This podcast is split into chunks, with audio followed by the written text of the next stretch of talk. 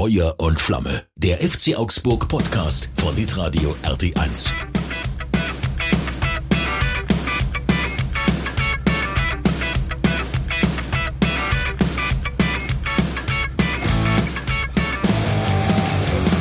Da sind wir endlich.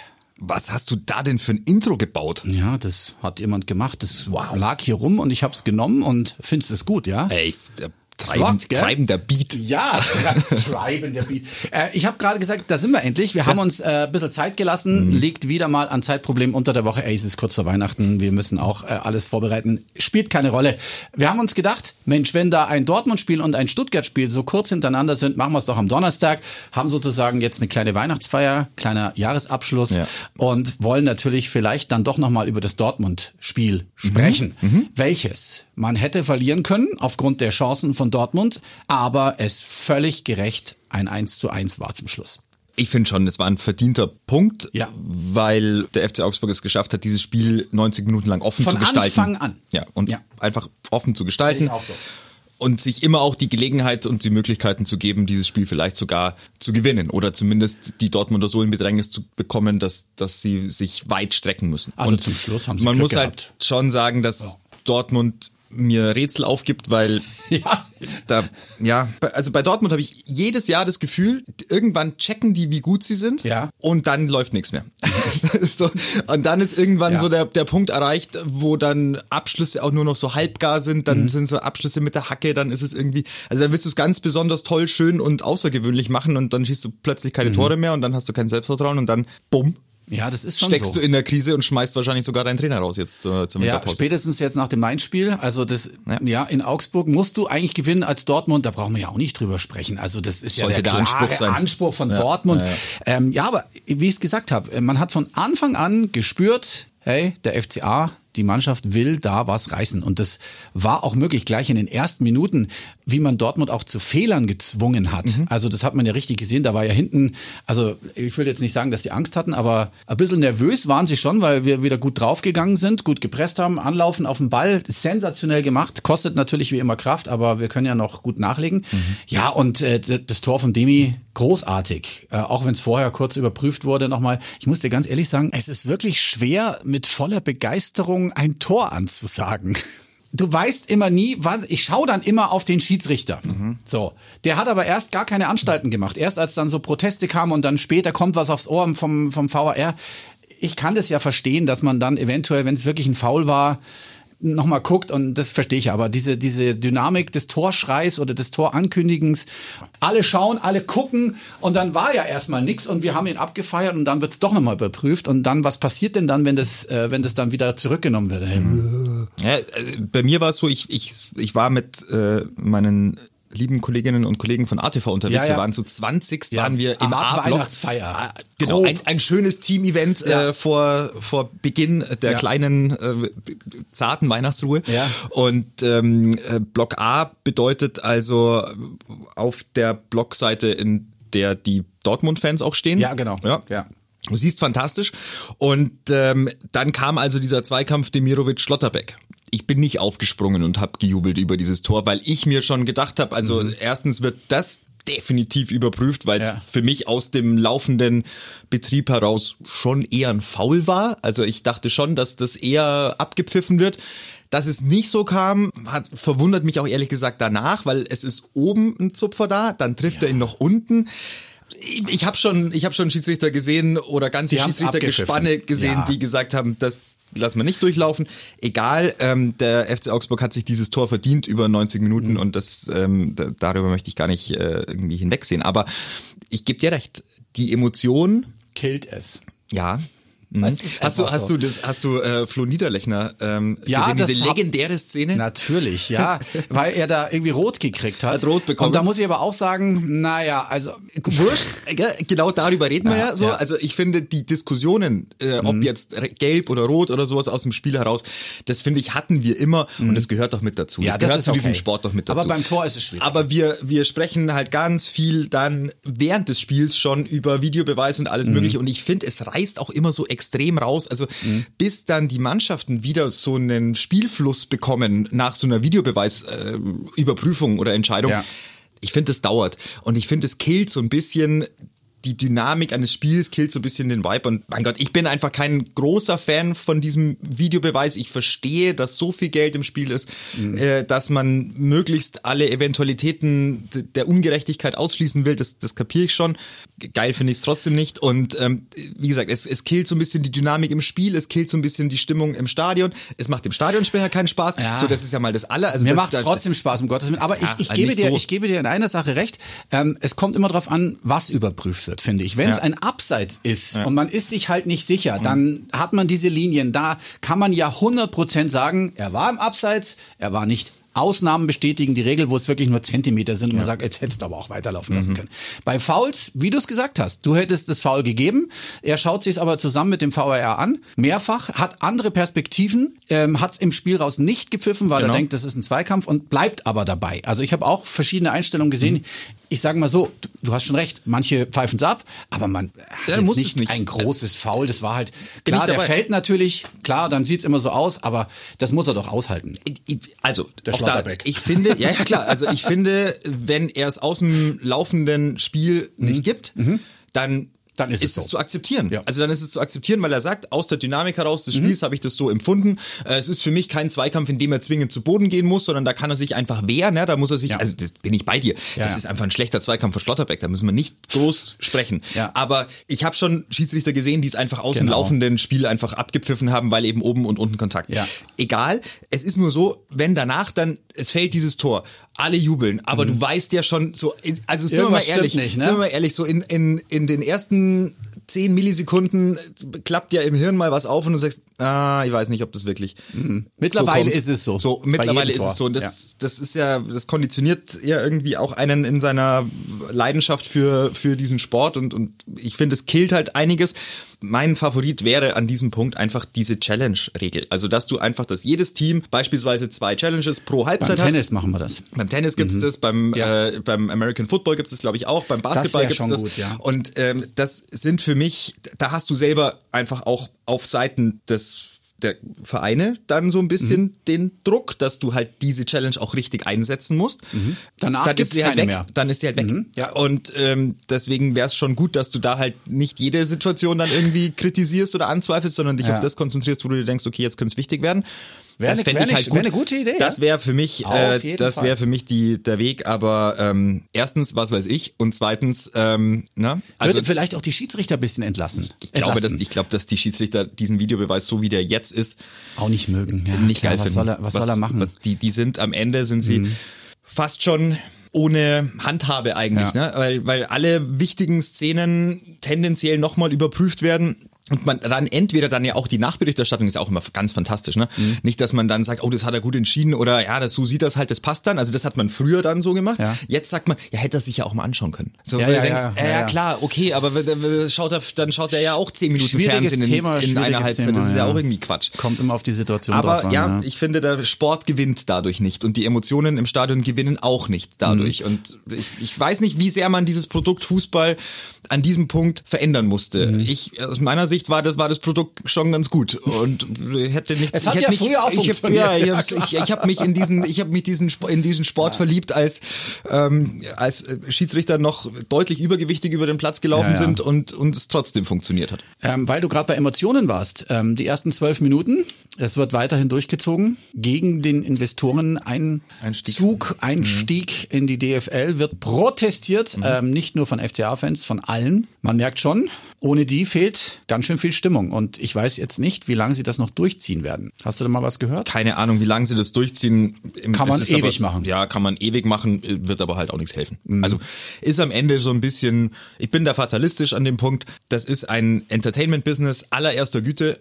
Das ist ein milliardenschweres... Geworden? Ja, geworden? genau, geworden. Aber mhm. in, in dem Moment, als wir gesagt haben, wir wollen eine europäische Liga mit der Champions League und wir wollen da richtig Kohle verdienen, ähm, ab da war natürlich klar, auch wohin das Ganze gehen kann. Und ich verstehe schon auch, dass man ähm, sich im Wettbewerb nicht nur mit anderen Ligen befindet, sondern dass man sich im Wettbewerb mit ganz vielen anderen Sportarten mhm, befindet. Mhm, ja. Und ähm, dass ja Sportarten global verfügbar sind. Also das ist ja nicht mehr das Problem, dass du ein NBA-Spiel oder ein NFL-Spiel in Deutschland gucken kannst. Das ist ja nicht mehr das Problem. Früher ja. war das, ein, war das ja. schwierig. Jetzt, Jetzt hast du keinen, keinen Stress mehr. Das heißt, du suchst es dir als Fan, als Sportfan suchst es dir aus. Und dann muss natürlich das Produkt Fußball auch irgendwie verkauft werden. Und, und so, so, das klingt jetzt total, also klingt für jeden äh, aus der aktiven Fanszene klingt das äh, satanistisch, was ich gerade mache. Aber es ist nun mal ähm, Man wird es nicht verhindern es können. ist nun mal Fakt. Ja. Ähm, die Spirale lässt sich wahrscheinlich nicht mehr zurückdrehen. Es, Ja. es ist, es, sie dreht sich nach oben weiter und es muss immer mehr Geld verdient werden. Dass ich das nicht gut finde und dass ich sage, dieser Sport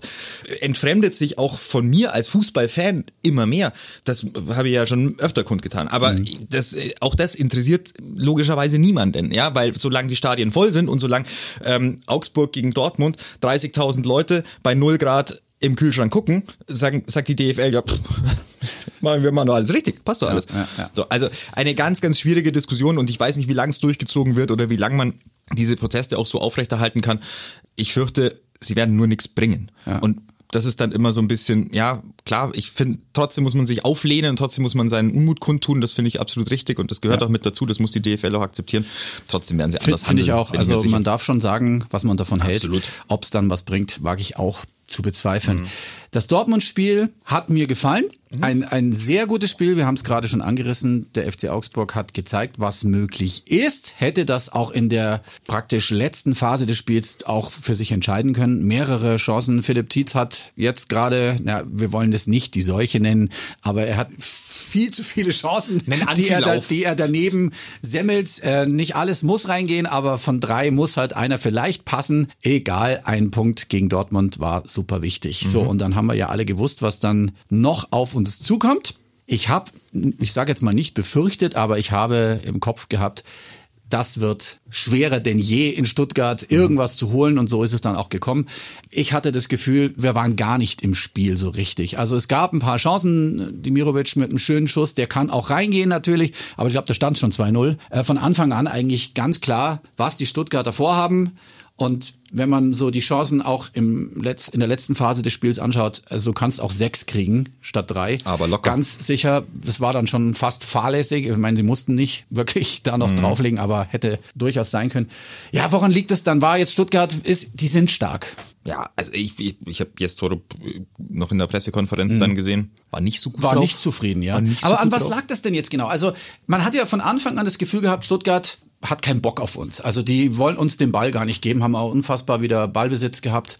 Ähm, ja, und wir sind gar nicht so richtig ins Spiel gekommen, also gar nicht. Ich glaube, dass also die zweite ersten, Hälfte ich ein bisschen mal, mehr, die, aber ich sag jetzt mal die ersten fünf sechs Minuten, die waren noch so halbwegs in Ordnung, Ja, weil ja. da weil da Stuttgart noch so Geguckt bisschen hat. schä Ja. schläfrig war und die noch nicht so ganz wussten, was sie mit dem Abend anfangen sollen. Lass sie mal kommen. Aber ja, und dann genau. haben sie aber relativ schnell den Kern ihres Tuns Ja. gefunden so Ja. und haben relativ schnell verstanden, dass sie mit gutem Passspiel, gutem Positionsspiel ähm, Augsburg enorm unter unter Druck setzen können und das hat extrem gut funktioniert. Ich muss wirklich sagen, das ist also irre, was diese Mannschaft für einen Fußball spielt. Ja. Die Stuttgarter Du kannst sagen, innerhalb von einem Kalenderjahr äh, ist diese Mannschaft nicht wiederzuerkennen. Natürlich sind da ein paar Spieler dazugekommen mit Girassi und so, die natürlich eine, eine außergewöhnliche Qualität haben auf ihren Positionen, aber insgesamt muss man einfach sagen, egal ob du da in der Innenverteidigung ähm, dir das anschaust, was da so an, an Souveränität präsent ist, dann hast du ein Mittelfeld, das herausragend gut ist,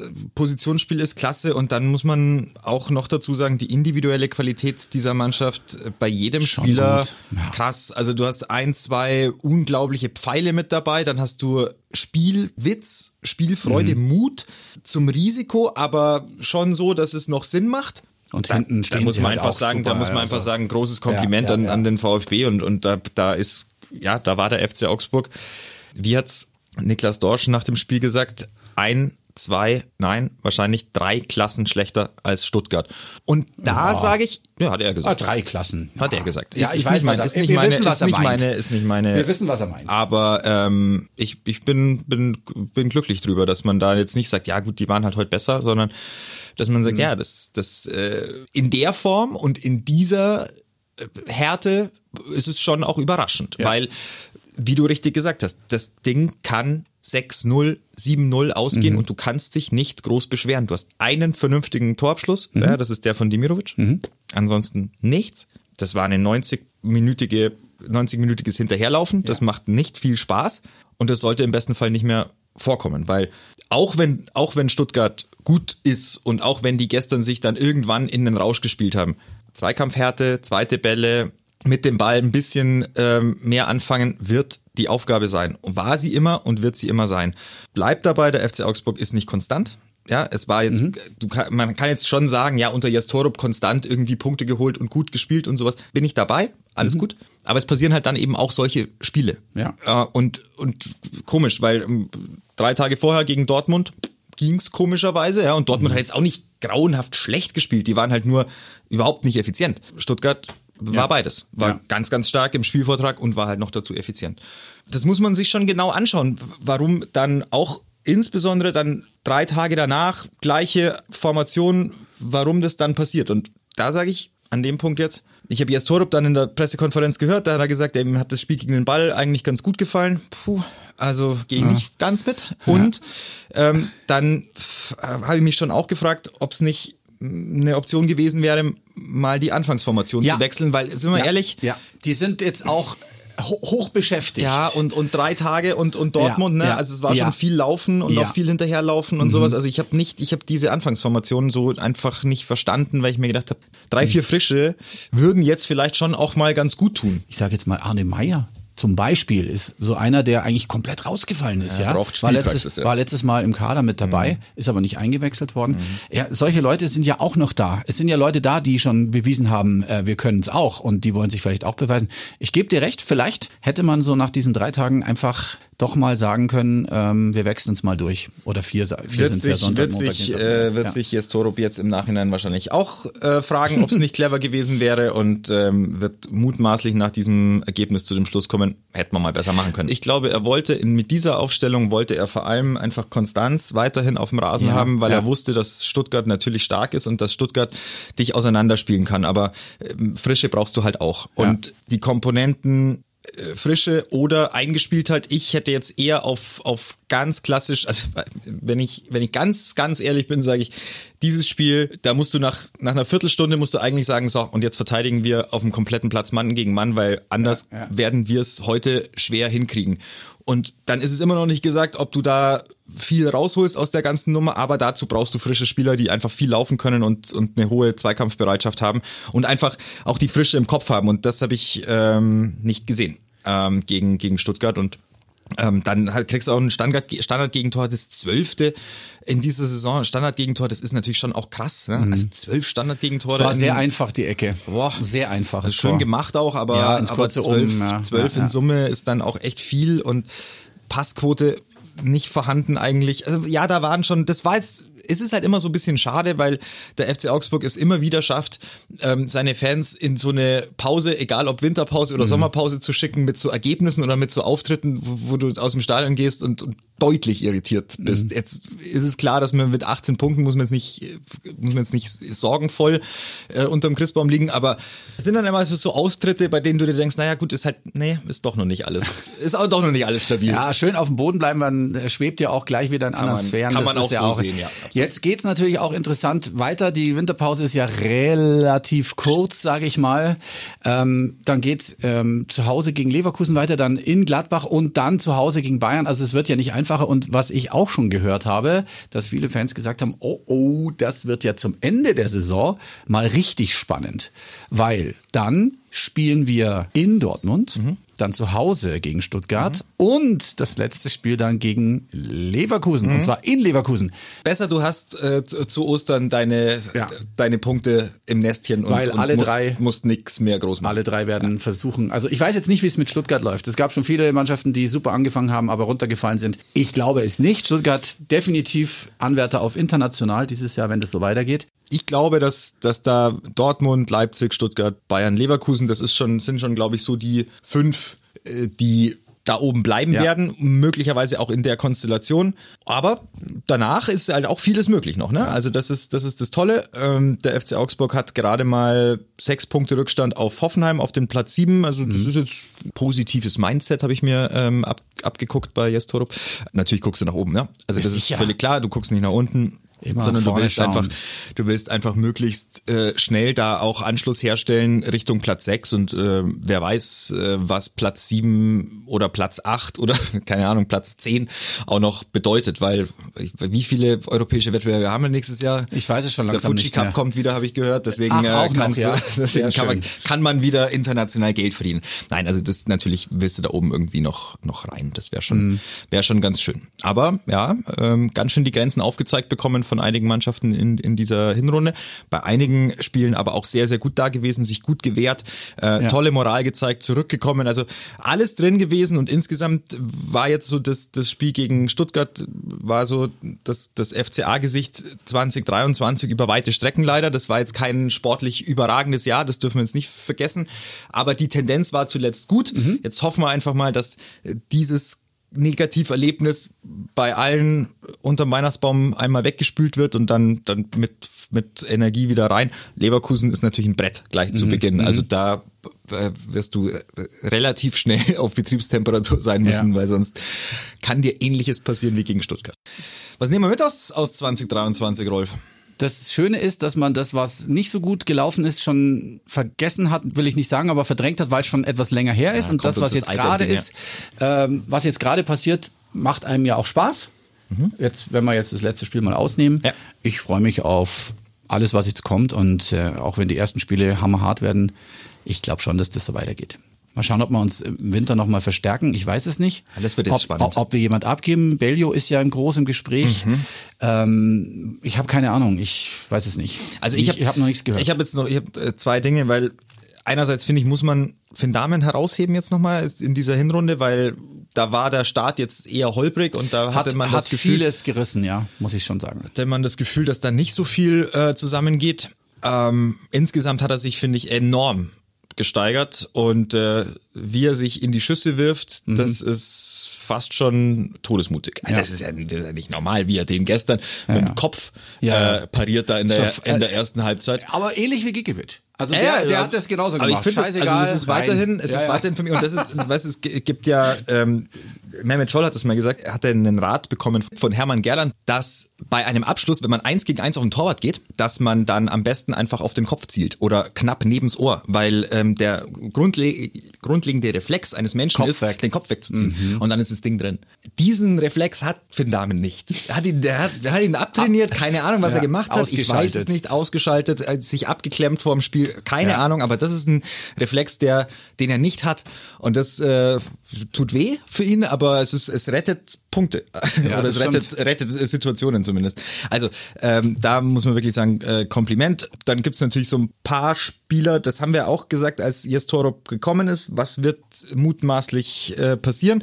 Wir haben ja gesagt, er wird jetzt schnell versuchen, eine Anfangsformation zu finden, so eine Formation zu finden, der er vertraut, bei der er sagt, okay, damit kann ich jetzt die nächsten Spiele Punkte holen, weil das war der klare Auftrag. Stabilisierung und dann geht's weiter. Aber was wir auch gesagt haben, war, es wird spannend, diesen Kader auch zu managen, weil der Ja, Kader ist ja. groß und es werden einige Spieler selbstverständlich unzufrieden sein. Und zwar nicht zu knapp. Da ist ein Maxi Bauer, der nicht zum, zum Zug kommt. Ja, da ist ein Arne- Meyer, der Ja, nicht zum Zug Arne kommt. Ähm, da ist ein Dion Bellio, der nicht zum Zug kommt. Da ist ein Sven Michel, der nicht zum Zug kommt. Also das sind alles Spieler. Da musst du natürlich gucken. Ein Sven Michel, der sagt sich wahrscheinlich mit Anfang 30, ich habe auch andere Qualitäten, auch in Ja. der Kabine, nehmen die Spieler vielleicht ein bisschen mit und sowas. Da kommst du vielleicht noch klar mit so einer Reservistenrolle. Aber ich meine, Dion Bellio, der, der, der rotiert ja komplett. Also das ist ja der, Patrick Pfeiffer ist ja auch schon bei Schalke mal im Gespräch gewesen. ja, also da sind schon, das wird schon spannend. Ich meine, dass, dass äh, Freddy Winter jetzt wahrscheinlich äh, sich mal einen anderen Verein suchen wird, zumindest auf Leihbasis ist klar. Colina? Äh, David Colina wird auch, äh, ich, ich ist komplett raus gewesen. Ich glaube, das letzte Spiel in Unterhaching gemacht. Ähm, Jeffrey Tanganga haben wir noch gar nicht gesehen. Der wird auch sicherlich nicht bleiben. Wer sich festgespielt hat auf rechts ist Kevin Mbabu. und, Ja. ähm, und da hat äh, Robert Gumni gestern noch Glück gehabt, dass er ähm, nicht mit Rot marschiert ist äh, bei dem Einsatz, den ja, er da ja, hatte. ja, also ja, ja. kann man auch nochmal. Cardona ist auch noch da. Ja, Spielt Cardona auch ist keine da. Rolle mehr. Äh, Okugawa habe ich jetzt auch noch nicht so äh, gesehen. Tim Breithaupt, klar, das ist ein junger Spieler, der Mhm. kommt noch klar damit. Ah, äh, Ruben Vargas kann mit seiner Rolle nicht zufrieden sein. Das kann nicht sein Anspruch sein, von der Bank Ja. zu kommen. Das, das, das ist einfach so. Da wird's auch sicherlich nicht so nicht so angenehm sein, auf dieses Jahr 2023 zu gucken. Also es sind schon einige Spieler in diesem Kader, mit denen man jetzt wahrscheinlich feinfühlig umgehen muss und so ein bisschen schauen muss, was man jetzt mit deren Situation macht. Weil ich verstehe, selbstverständlich diese Anfangsformation, dass du versuchen musst, ähm, Konstanz Mhm. reinzubekommen. Aber selbstverständlich geht es auch darum, immer wieder Reizpunkte zu setzen. Und das, Jes Toro weiß da natürlich äh, ganz genau Besser Bescheid, da Bescheid, muss ja. ich ihm ja keine Ratschläge geben. Aber das wird ähm, interessant, diesen Kader jetzt äh, zu managen. Wo kannst du vielleicht Qualität noch dazu holen? Also wo, wo gibst du vielleicht nichts ab, sondern wo holst du noch was dazu? Wird, Mhm. wird spannend. Ähm, aber, das ist ja das Tolle beim FC Augsburg, langweilig war es ja in den letzten Monaten, Jahren nicht und wird es auch sicherlich Genau. äh, in diesem Winter nicht werden. In diesem Sinne wünschen wir euch erstmal tolle Weihnachten, Ja. schönes neues Jahr. Wir hören uns beim Spiel gegen Leverkusen, das ist der 13. Januar. Es sind nur drei Wochen, also es ist wirklich 13. Januar. schon kurz jetzt. Es ist kurz. Ja. Ja, ja. Und ja. hören tun wir uns dann danach gegen Leverkusen am Ja. 13. Dann ist es der 14., der 15., Das 15., 16., wahrscheinlich sowas irgendwie so in dem- Was in wissen dem wir denn jetzt, was wir im neuen Jahr zu tun haben? So nämlich, Ja? so nämlich, Rolf. Also. Hab schöne Weihnachten Jo, und äh, guten Rutsch. Ciao.